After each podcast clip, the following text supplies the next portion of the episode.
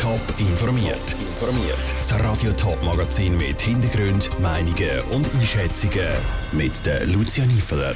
Was die Pflegefachpersonen zu der Lohnerhöhung von der Spital Thurgau AG meinen und was bis jetzt über die neue Coronavirus-Variante Omikron bekannt ist, das sind die beiden Themen im Top informiert.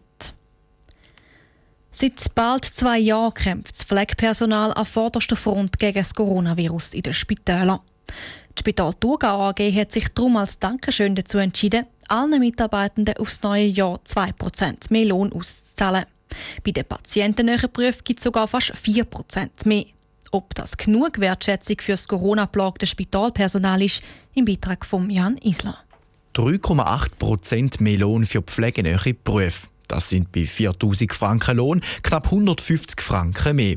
Mit dem Zeichen will das Spital Thurgau AG die Wertschätzung gegenüber dem Pflegepersonal zeigen, erklärt der CEO von der Spital Thurgau AG, Marc Koller. Ich glaube, Pflege, aber nicht nur Pflege, hat natürlich in den letzten bald zwei Jahren außerordentliche Einsätze und außerordentliche Leistungen gebracht. Das bringt natürlich auch dazu, dass sie sehr unter Druck sind und dass wir eben nicht nur klatschen und Danke sagen, sondern wir haben das auch wirklich mit Geld ausdrücken und darum haben wir die außerordentliche Lohnerhöhung gemacht. Nebst den Lohnerhöhungen soll auch im Bereich Weiter- und Ausbildung vorwärts gemacht werden.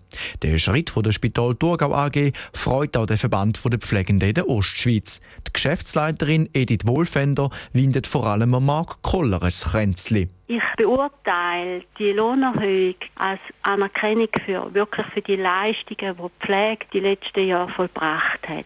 Und es ist sicher auch ein Zeichen, dass sie wollen marktgerecht und marktkonform honorieren und entlöhnen. Und da sehe ich eigentlich den Schritt vom Herrn Kohler. Nebst den pflegenähen Berufen gibt es zum Beispiel auch für Assistenz- und Oberärzte eine Kürzung der Arbeitsstunden. Der Schritt ist längst überfällig, so Edith Wohlfender. So wie ich das Spital Thurgau kenne und auch Massnahmen seit Jahren auch beobachten sind die dringend notwendig. Ich habe auch Gegebenheiten gehört von der Pflege, wo es wirklich am Limit gelaufen sind auf Stationen. Es ist höchste Eisenbahn, dass man mehr Pflegende auf den Schichten hat. Und auch hier setzt das Spital Thurgau AG an. 130 neue Vollzeitstellen soll es geben aufs nächste Jahr. Der ganz grosse Teil davon in patientennähen Berufen. Dort, wo es offensichtlich auch gebraucht wird. Der Beitrag von Jan Isler. Das Spital Thurgau AG will vor allem mehr Ärzte und Pflegefachpersonen einstellen, aber auch im Bereich der Medizintechnik soll der Personalbestand aufgestockt werden. Über 19.000 Neuinfektionen mit dem Coronavirus hat das Bundesamt für Gesundheit übers Wochenende verzeichnet. Dazu an 35 Todesfälle, fast doppelt so viel wie letzten Montag. Und jetzt kommt auch noch eine neue Virusvariante mit dem Namen Omikron dazu. Die Experten vom Bund haben am Nachmittag informiert, was bis jetzt über Omikron bekannt ist. Aus dem Bundeshaus berichtet Cosette Espinosa. In den letzten Wochen sind die Zahlen von Neuansteckungen gestiegen. Trotz Massnahmen der Kantone sei dieser Trend noch nicht gebrochen, sagt die BAG-Chefin Anne Levi. Dazu kommt jetzt die neue Omikron-Virus-Variante, die aktuell vor allem Südafrika grassiert, aber auch in Ägypten, Hongkong oder etwa Israel nachgewiesen ist. Auch in der Schweiz gibt es einen ersten Omikron-Verdachtsfall. Es handelt sich um eine Person, die vor rund einer Woche aus Südafrika gekommen ist. Zurzeit läuft die Sequenzierung. Morgen sollten wir Gewissheit haben, ob es sich in der Tat um die Omikron-Variante handelt oder eben nicht. Darum stehen die EU-Länder auf der Quarantäneliste der Schweiz. Bei der Einreise müssen also alle Personen einen negativen Test können vorweisen auch Geimpfte und Genesene.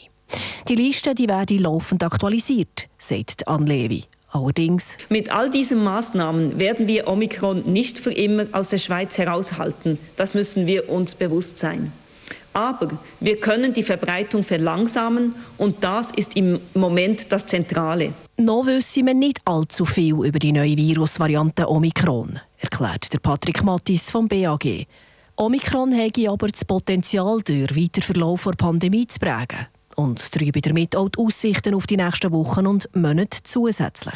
Omikron hat sich in einzelnen Gebieten von Südafrika rasch ausgebreitet. Es ist daher davon auszugehen, dass sich Omikron leicht übertragen lässt. Ob es dies besser kann als Delta, das bleibt aber zu klären. Gleichzeitig sieht der Vorhang für die Delta-Variante noch nicht gefallen, betont der Patrick Mattis weiter. Delta zirkuliert aktuell vor allem bei den jungen Menschen ab 10 bis 19. Darum werde Delta trotz der neuen Virusvariante Omikron wahrscheinlich bis Weihnachten dominieren, erklärt Tanja Stadler, die Präsidentin der wissenschaftlichen Taskforce. Sie appelliert. Reduzieren wir Kontakte, dann vermeiden wir grundsätzlich Übertragungen.